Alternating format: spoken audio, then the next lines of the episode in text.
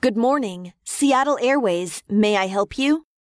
Good morning. I'd like to book a seat on a flight from Seattle to San Francisco on September 20th, please. Do you like a morning or an afternoon flight? 18 o'clock flight, please.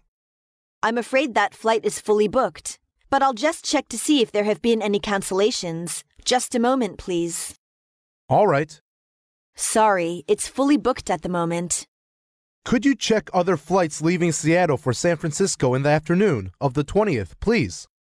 There are seats available on a flight leaving at 17:30. Would you like to take this flight?